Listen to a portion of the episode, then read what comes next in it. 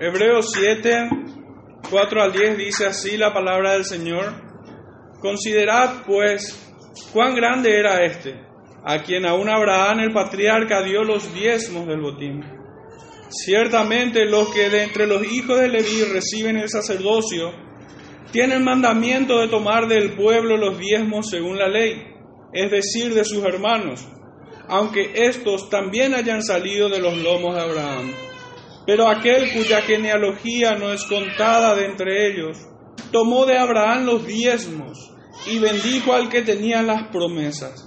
Y sin discusión alguna, el menor es bendecido por el mayor. Y aquí ciertamente reciben los diezmos hombres mortales, pero allí uno de quien se da testimonio de que vive.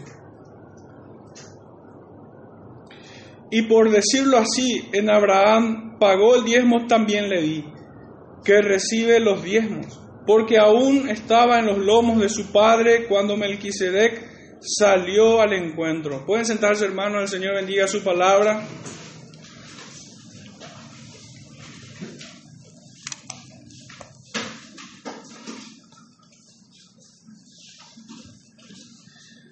Verdaderamente necesito de la ayuda del Señor para para poder predicar este, este, texto esta mañana. Y para ello quisiera hacer una introducción sobre el mismo, teniendo en mente los versículos previos a los que hoy hemos leído y estudiamos el domingo pasado, que son del 1 al 3. Habíamos estudiado sobre Melquisedec, las únicas referencias directas de él las habíamos encontrado en Génesis 14, 17 al 20, en el libro de los Salmos, capítulo 110, 1 al 4, y también en el Salmo 76, versículos 1 y 2, cuyo nombre significa Rey de Justicia y cuyo título, Rey de Salem, esto es, significa Rey de Paz. Este Melquisedec salió al encuentro con Abraham lo bendijo a él y al Dios Altísimo.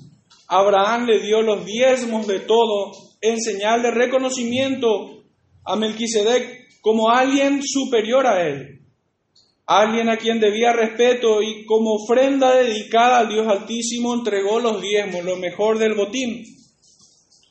Había presentado este evento entre Melquisedec y Abraham como una cristofanía o teofanía que es la manifestación de Dios, percibidos por los sentidos del hombre de forma tangible. Esto se puede ver en el Antiguo Testamento.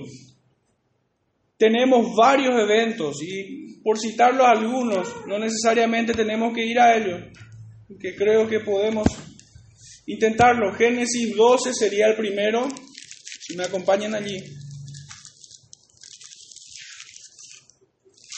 Génesis 12, versos 7 y 9.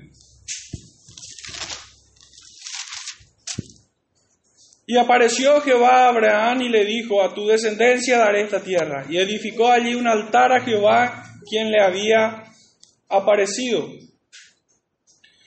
Luego se pasó de allí a un monte al oriente de Betel y plantó su tienda, teniendo a Betel al occidente y a Jai al oriente y edificó allí altar a Jehová e invocó el nombre de Jehová.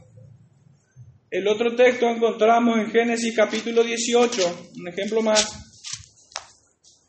verso 1 al 3 y el verso 13.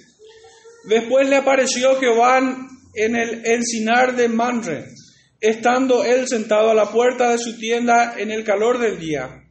Y alzó sus ojos y miró, y he aquí tres varones que estaban junto a él y cuando los vio salió corriendo de la puerta de su tienda a recibirlo y se postró en tierra y dijo, Señor, si ahora he hallado gracia en tus ojos, te ruego que no pases de tu siervo. Y el verso 13, entonces Jehová dijo a Abraham, ¿por qué se ha reído Sara diciendo, ¿será cierto que he de dar a luz ya de vieja? ¿Ya vieja? El otro Texto encontramos en Génesis 32, No pretendo hacer una exposición de estos versículos, solamente a modo de referencia a lo que dije. Capítulo 32, verso 29-30. Entonces Jacob le preguntó y dijo, declaradme ahora tu nombre. Y el varón respondió, ¿por qué me preguntas por mi nombre? Y lo bendijo allí. Y llamó Jacob el nombre de aquel lugar Peniel, porque dijo, vi a Dios cara a cara, y fue librada mi alma. Éxodo 3, versículo 2. Y se le apareció el ángel de Jehová en una llama de fuego en medio de una zarza.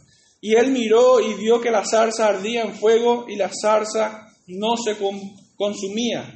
Capítulo 24 del mismo libro. Verso 9 al 11. Y subieron Moisés y Aarón, Nadab y Abiú, y setenta de los ancianos de Israel y vieron al Dios de Israel y había debajo de sus pies como un embaldosado de zafiro, semejante al cielo cuando está sereno. Mas no extendió su mano sobre los príncipes de los hijos de Israel y dieron a Dios y comieron y bebieron. Y el último texto, como un último ejemplo de esto, el cual ustedes pueden después revisar cuál es su significado o el propósito de estas teofanías o cristofanías. Deuteronomio capítulo 31, versos 14 y 15. Dice así, y Jehová dijo a Moisés, he aquí se ha acercado el día de tu muerte. Llama a Josué y esperad en el tabernáculo de reunión para que yo le dé el cargo. Fueron pues Moisés y Josué y esperaron en el tabernáculo de reunión. Y se apareció Jehová en el tabernáculo, en la columna de nube, y, y la columna de nube se puso sobre la puerta del tabernáculo. Bueno, unos cuantos ejemplos acerca de lo que estamos hablando. Hay muchos otros más, pero en lo que refiere a Melquisedec, sin genealogía, sin principio de días, ni fin de días, permanece sacerdote para siempre.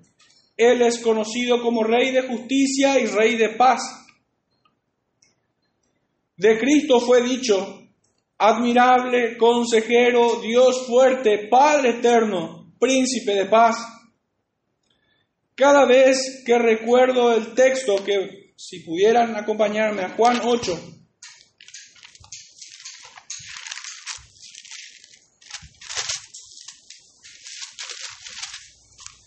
Juan 8, verso 52 cada vez que leo este texto, entonces los judíos le dijeron, ahora conocemos que tiene demonio. Abraham murió y los profetas. Y tú dices, el que guarda mi palabra nunca sufrirá muerte. Saltamos al verso 56 y 57. Abraham vuestro padre se gozó de que había de ver mi día y lo vio y se gozó. Entonces le dijeron los judíos, aún no tienes 50 años y has visto a Abraham. Cada vez que recuerdo este texto, lo vuelvo a leer, no me resulta difícil llevar mi mente a Génesis 14, 17 al 20, donde vemos el encuentro entre Melquisedec y Abraham. Melquisedec y Abraham. Y hay muchos datos significativos en este relato, porque lo frecuente es que ellos hubieran ofrecido un holocausto, pero no lo hicieron. Sacó pan y vino y lo bendijo. El, sacerdocio eterno de Cristo no puede ser, ser según el orden de un hombre pecador, pues entonces no permanece para siempre. Así como el sacerdocio levítico, donde cada sacerdote moría y tendría que ser levantado otro y su sacerdocio era interrumpido. En cambio el de él permanece para siempre. Los versículos que siguen a partir del 4 en adelante van en el mismo sentido, reafirmado lo anteriormente expuesto. Me refiero al sermón del domingo pasado. Refuerza de vuelta la misma propuesta, la misma exposición que he hecho de Melquisedec, Cristo. El sacerdocio según Melquisedec. Y ahora sí entramos en texto. El verso 4 dice, considerad pues cuán grande era este, refiriéndose a Melquisedec, a quien aún Abraham el patriarca dio diezmos del botín. La idea aquí es bastante clara. Es la exaltación de la grandeza de este Melquisedec. Pues dice, considerad pues cuán grande era este.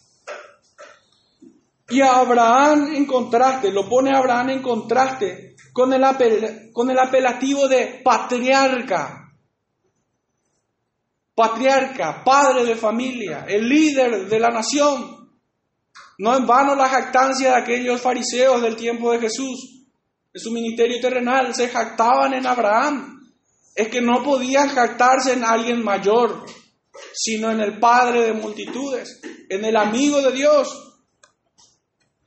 La figura de Abraham aquí está siendo definida con este apelativo, patriarca. Su significado más directo es padre de familia. También puede entenderse como jefe, líder, rey, cabeza, padre principal o el más antiguo de todos. El término se utiliza frecuentemente en relación a los progenitores de Israel, según la carne. Y esto es Abraham, Isaac, Jacob, todos ellos antes de Moisés. También es atribuible a los doce hijos de Jacob como padres de sus respectivas tribus. Recordemos que esta carta está dirigida en principio, aquellos hermanos judíos que eran perseguidos en la dispersión, ellos eran judíos, ellos conocían perfectamente o entendían perfectamente la comparación que hacía el escritor divino en este punto. Ellos entendían cuán grande era este Melquisedec, que lo ponían por encima de toda la genealogía de ellos. No había alguien mayor que ellos, que él. Ellos consideraron, entonces bien cuál era la diferencia que habían entre ambos. Perfectamente entendían la comparación. Melquisedec es superior a Abraham, que se encuentra en lo más alto de su nación. Abraham se encuentra en lo más alto. No es de extrañar el por qué los fariseos utilizaban el nombre de Abraham para jactarse. Y es lo que podemos ver en el libro de Juan capítulo 8, verso 33, donde el Señor les trae la enseñanza de que la verdad os hará libre y ellos responden con jactancia que ellos son hijos de Abraham, les leo. Y conoceréis la verdad y la verdad os hará libre. Esto es verso 32. Le respondieron los fariseos, los judíos que habían creído en él. Le respondieron, linaje de Abraham somos y jamás hemos sido esclavos de nadie. ¿Cómo dices tú, seréis libres? En unos versículos más adelante Jesucristo le revela la verdadera paternidad de quienes eran, ¿verdad? Era del diablo, procedía de él. En este punto hemos reafirmado el significado de la ofrenda, del diezmo, de todo lo que Abraham había dado del botín a Melquisedec, pues este es superior a él mismo, al Padre de la fe, al amigo de Dios, como se lee en Isaías 41:8. ¿Quién pudiera estar por encima de Abraham? ¿Quién pudiera, qué hombre nacido de mujer pudiera ser superior a este Abraham, al Padre de la fe? No tenemos muchas opciones. Solamente intentaría responder con un texto que se encuentra en Tito 2.13, donde leemos la manifestación gloriosa de nuestro gran Dios y Salvador Jesucristo. Así veo este encuentro entre Melquisedec y Abraham, como la manifestación gloriosa de nuestro gran Dios y Salvador Jesucristo. Entiendo que Abraham vio su día y se gozó, como leemos en Juan 8.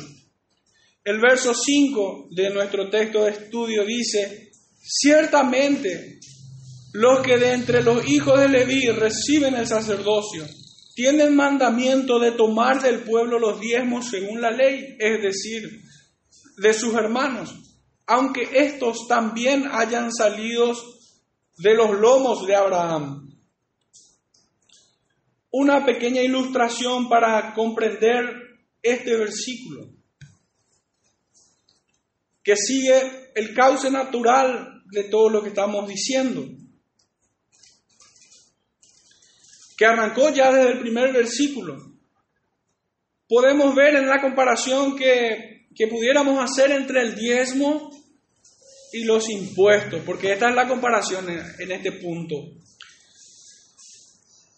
Los impuestos que pagamos nosotros, todos los habitantes de un territorio, en este caso nuestro país, Paraguay, están obligados a cumplir con el mismo los impuestos se encuentran por encima de todos los habitantes. Nadie puede escapar a él.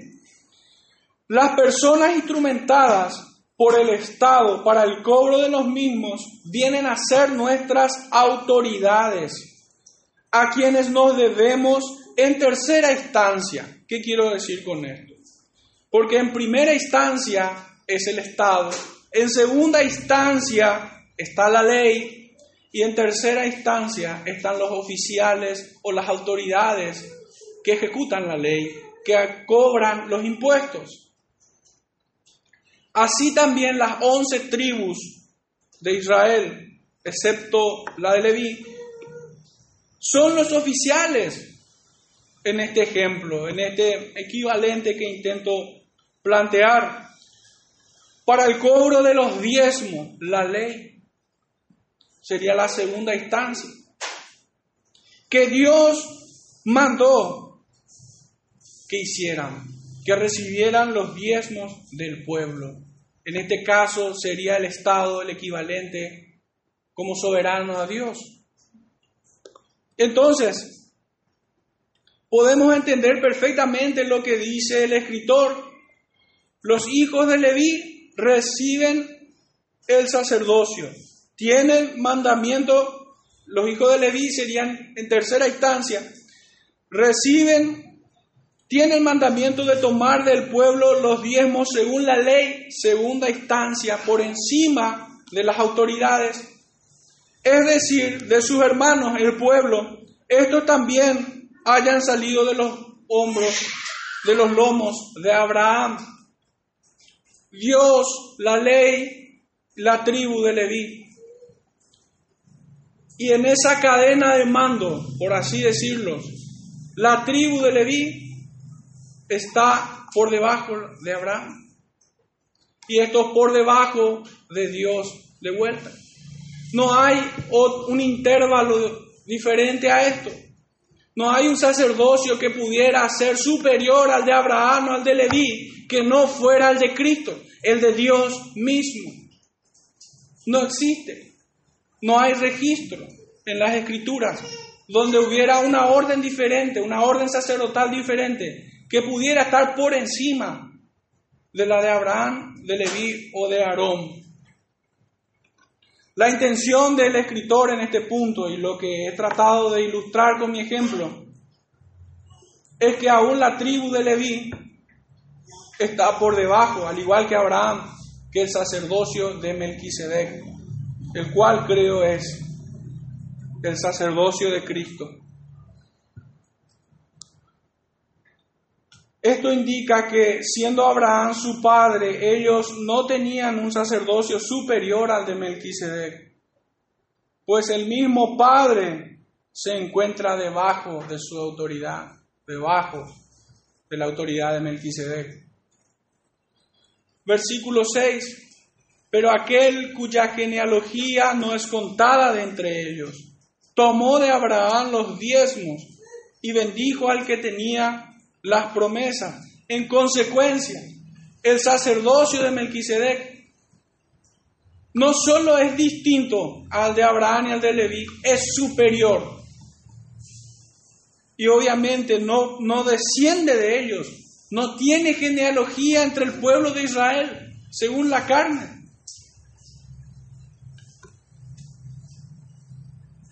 Pero aquel cuya genealogía no es contada de entre ellos, tomó de Abraham los diezmos y bendijo al que tenía las promesas. Este versículo podemos tomarlo de la siguiente manera. Este Melquisedec no era descendiente de Aarón. Estoy refiriendo a su a su orden sacerdotal, ni de Leví, ni tampoco de Abraham. Y aún así su sacerdocio es superior. Antes que Abraham fuera, yo soy, dice el Señor. ¿Quién pudiera hacer este? Si Dios entregó las promesas a Abraham y la ley a la tribu de Leví, ¿quién sería entonces Melquisedec? Pudiera haber alguien superior a ellos. Superior a Abraham que recibió las promesas. Superior a, a Leví que recibieron la ley.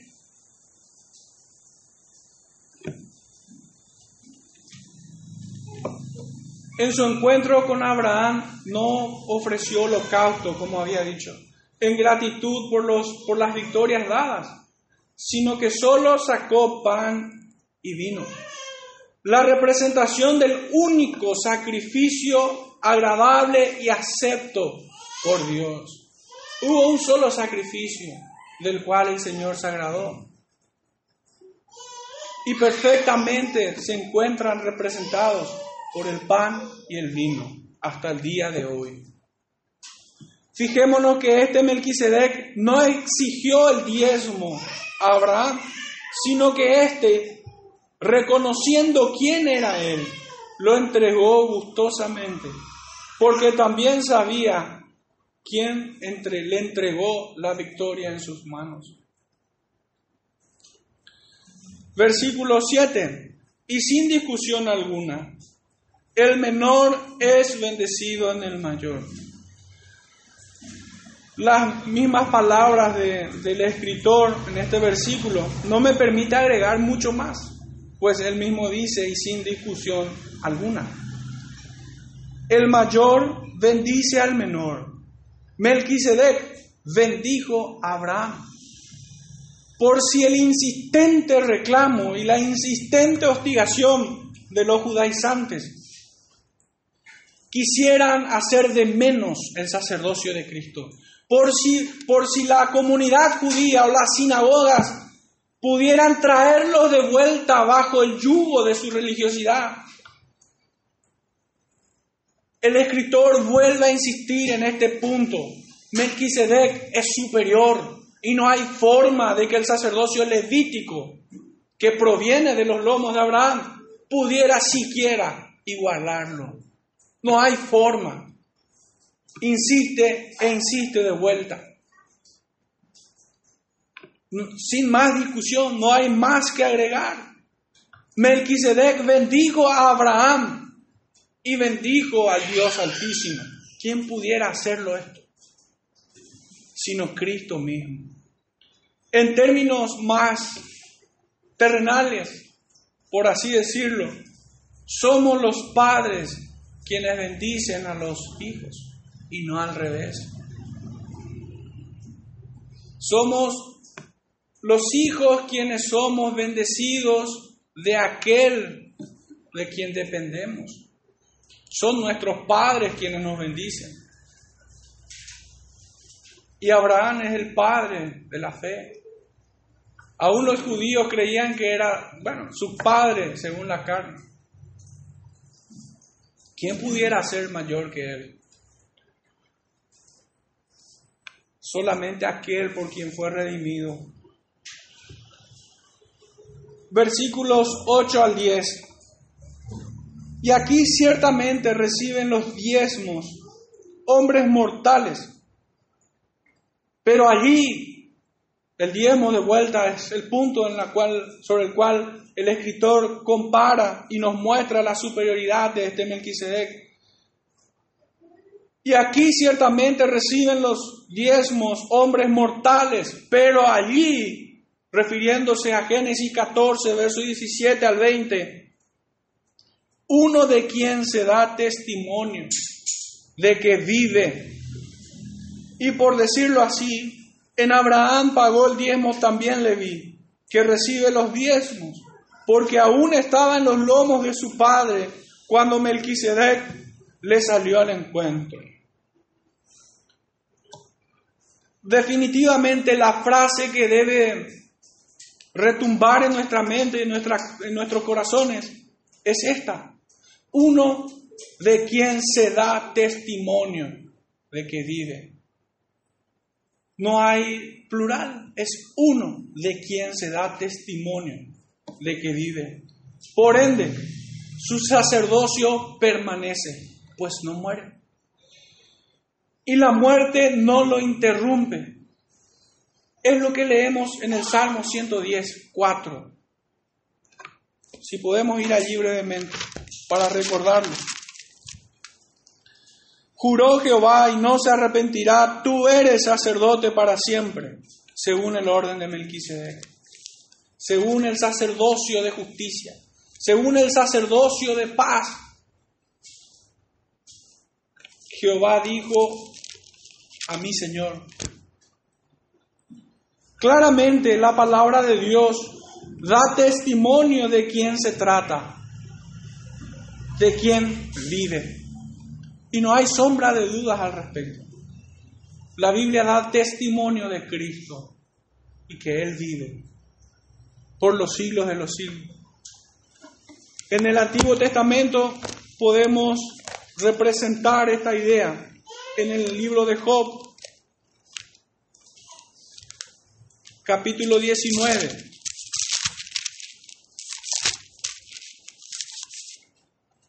verso 25. Yo sé que mi redentor vive y al fin se levantará sobre el polvo. ¿De quién hablará Job? Únicamente de aquel de quien se da testimonio que vive, Cristo. El otro versículo podemos ir a Juan, libro de Juan 14, verso 19. Todavía un poco y el mundo no me verá más, pero vosotros me veréis porque yo vivo. Vosotros también viviréis. Lucas 24, verso 1 al 7. El primer día de la semana, muy de mañana, vinieron al sepulcro, trayendo las especias aromáticas que habían preparado, y algunas otras mujeres con ellas y hallaron removida la piedra del sepulcro, y entrando no hallaron el cuerpo del Señor Jesús. Aconteció que estando ellas perplejas por esto, he aquí se pararon junto a ella dos varones con vestiduras resplandecientes, y como tuvieron temor y bajaron el rostro a tierra, le dijeron, ¿por qué buscáis entre los muertos al que vive? No está aquí, sino que ha resucitado. Acordaos de lo que os habló cuando aún estaba en Galilea diciendo, es necesario que el Hijo del Hombre sea entregado en manos de hombres pecadores y que sea crucificado y resucite al tercer día, dando testimonio de que Él vive. Gálatas 2.20. Tenemos allí otro testimonio de que Él aún vive hoy y vivirá por los siglos eternamente pues Él es la resurrección y la vida. Gálatas 2.20 dice así, con Cristo estoy juntamente crucificado y ya no vivo yo, mas vive Cristo en mí. Y lo que ahora vivo en la carne lo vivo en la fe del Hijo de Dios, el cual me amó y se entregó a sí mismo por mí. Vimos tres momentos en una línea de tiempo en el cual la escritura da testimonio de que Él vive. antes de que viniera a la tierra. Durante estuvo en la tierra, el mismo dio testimonio. Y posterior a su subida a los cielos, cuando ascendió a los cielos. La escritura claramente así lo dice. Y por si fuera poco, también cierra la palabra de Dios, su santa Biblia, con, el mismo mensaje.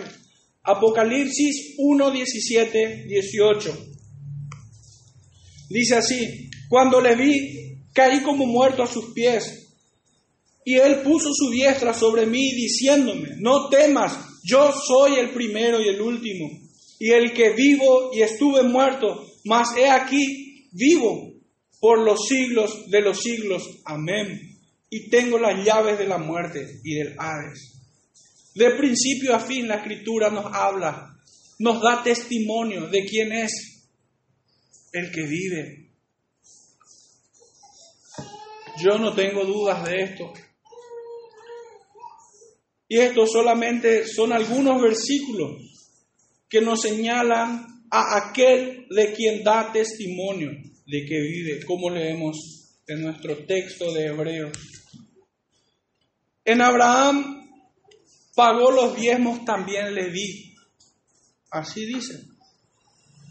Esta frase podemos entenderla como en Abraham, como que en Abraham estaba representado toda la orden sacerdotal de la tribu de Leví.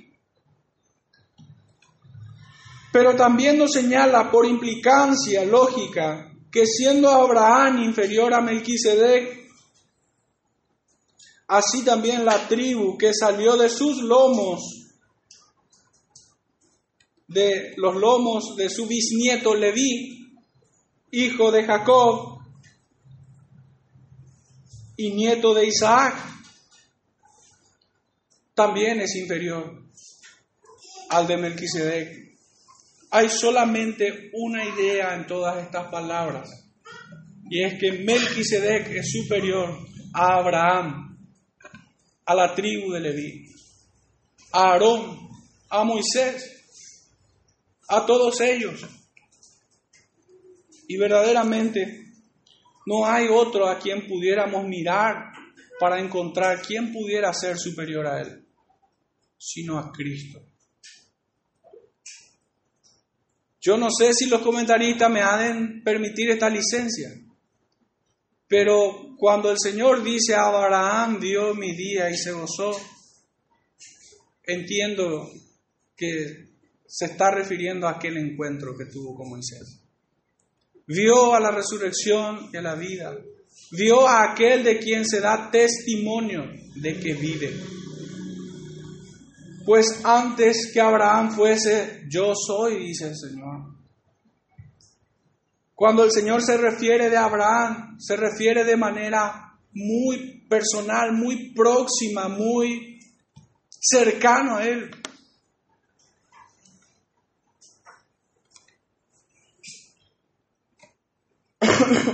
Solo me queda una idea más. Y es la misma que hemos dicho en estos dos últimos sermones. Y es que obviamente el sacerdocio de Melquisedec no solo es superior, es anterior al Levítico y superior al de Abraham. Eso está claro.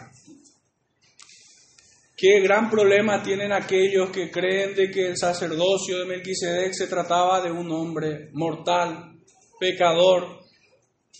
Qué gran problema tienen. Su teología debe basarse, o su interpretación en este punto debe basarse en mucho, tal vez, quizás puede ser, el silencio que ellos argumentan en Génesis 14 es lo más fuerte que pueden presentar. Son solo especulaciones que lo llevan en esa línea, porque no pueden superar este, este punto. ¿Quién pudiera ser este? Que es superior a Abraham y aún al sacerdocio instaurado en la tribu de Leví. Tienen un gran problema verdaderamente. Tienen que recurrir a las especulaciones para poder intentar explicar este versículo, este texto. que me gustaría leerlo de vuelta para ir cerrando y posteriormente una reflexión sobre el sermón, del verso 1 al 10, pausadamente, y así tratar de traer todas esas ideas que han escuchado al ir leyendo. Porque este Melquisedec, rey de Salem, sacerdote del Dios Altísimo, que salió a recibir a Abraham que volvía de la derrota de los reyes y le bendijo, a quien asimismo dio Abraham los diezmos de todo, cuyo nombre significa primeramente rey de justicia y también rey de Salem, esto es rey de paz, sin padre, sin madre, sin genealogía, que ni tiene principio de días ni fin de vida, sino hecho semejante al Hijo de Dios permanece para siempre. Considerad pues cuán grande era este a quien aún Abraham el patriarca dio diezmos del botín. Ciertamente lo que de entre los hijos de Leví reciben el sacerdocio tiene el mandamiento de tomar del pueblo los diezmos según la ley, es decir, de sus hermanos, aunque estos también hayan salido de los lomos de Abraham. Pero aquel cuya genealogía no es contada de entre ellos, tomó de Abraham los diezmos y bendijo al que tenía las promesas. Y sin discusión alguna, el menor es bendecido por el mayor. Y aquí ciertamente reciben los diezmos hombres mortales, pero allí uno de quien se da testimonio de que vive. Y por decirlo así, en Abraham pagó el diezmo también le di que recibe los diezmos, porque aún estaba en los lomos de su padre cuando Melquisedec le salió al encuentro. En este último tramo, la comparación fue sobre el diezmo. En aquellos días recibían los diezmos hombres mortales, pero en este punto uno de quien se da testimonio de que vive y aquellos quienes están en este también viven y resucitarán para vida. Una última aplicación para cerrar el sermón de hoy está en Primera de Pedro capítulo 2.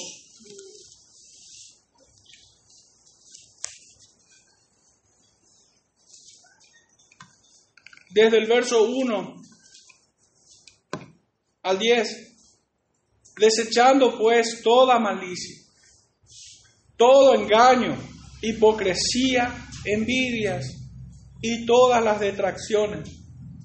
Desead como niños recién nacidos la leche espiritual no adulterada, para que por ella crezcáis para salvación, si es que habéis gustado la benignidad del Señor. Acercándoos a Él, piedra viva, desechada ciertamente por los hombres, mas para Dios escogida y preciosa. Vosotros también, como piedras vivas, sed edificados como casa espiritual y sacerdocio santo, para ofrecer sacrificios espirituales aceptables a Dios por medio de Jesucristo, por lo cual también contiene la escritura. He aquí pongo en Sion la piedra del ángulo, escogida y preciosa y el que creyere en él no será avergonzado. Para vosotros, pues, los que creéis, él es precioso, pero para los que no creen, la piedra que los edificadores desecharon ha venido a ser cabeza del ángulo, y piedra de tropiezo y roca que hace caer, porque tropiezan en la palabra siendo desobedientes, a lo cual fueron también destinados. Mas vosotros sois linaje escogido, real sacerdocio, nación santa, pueblo adquirido por Dios, para que anunciéis las virtudes de aquel que os llamó de las tinieblas a su luz admirable. Vosotros que en otro tiempo no erais pueblo, pero que ahora sois pueblo de Dios, que en otro tiempo no habíais alcanzado misericordia, pero ahora habéis alcanzado misericordia. El Señor llama a su pueblo real sacerdocio, así como este Melquisedec fue rey y sacerdote. Cristo, es rey y sacerdote que permanece para siempre. Su pueblo debe caminar en santidad. Ese es el llamado que Dios hace a su pueblo de sacerdote, desechando toda la impiedad, desechando todas las impurezas, las detracciones.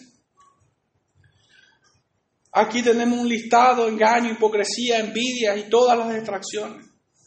Desechando, desead, mejor dicho, como niños recién nacidos la leche espiritual no adulterada.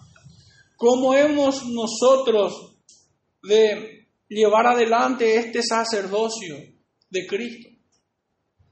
La única forma es tomando este consejo del apóstol Pedro, desechando todas las distracciones y deseando como niños recién nacidos la leche espiritual no contaminada. Y seremos llamados real sacerdocio, nación santa, pueblo adquirido por Dios. Oremos hermanos para cerrar. Padre Santo, te damos gracias una vez más, Señor, por tu favor para con nosotros. Has permitido que tu palabra sea proclamada en este día, en este lugar, Señor, y delante de tu pueblo. Gracias, Padre, por tu Santo Espíritu que nos ha guiado en este tiempo. Creyendo en fe, Señor, que somos pueblo tuyo, hijos tuyos, Señor, en virtud de la sangre de tu Hijo amado, nuestro Señor y Salvador, Jesucristo, en nombre de quien oramos. Amén.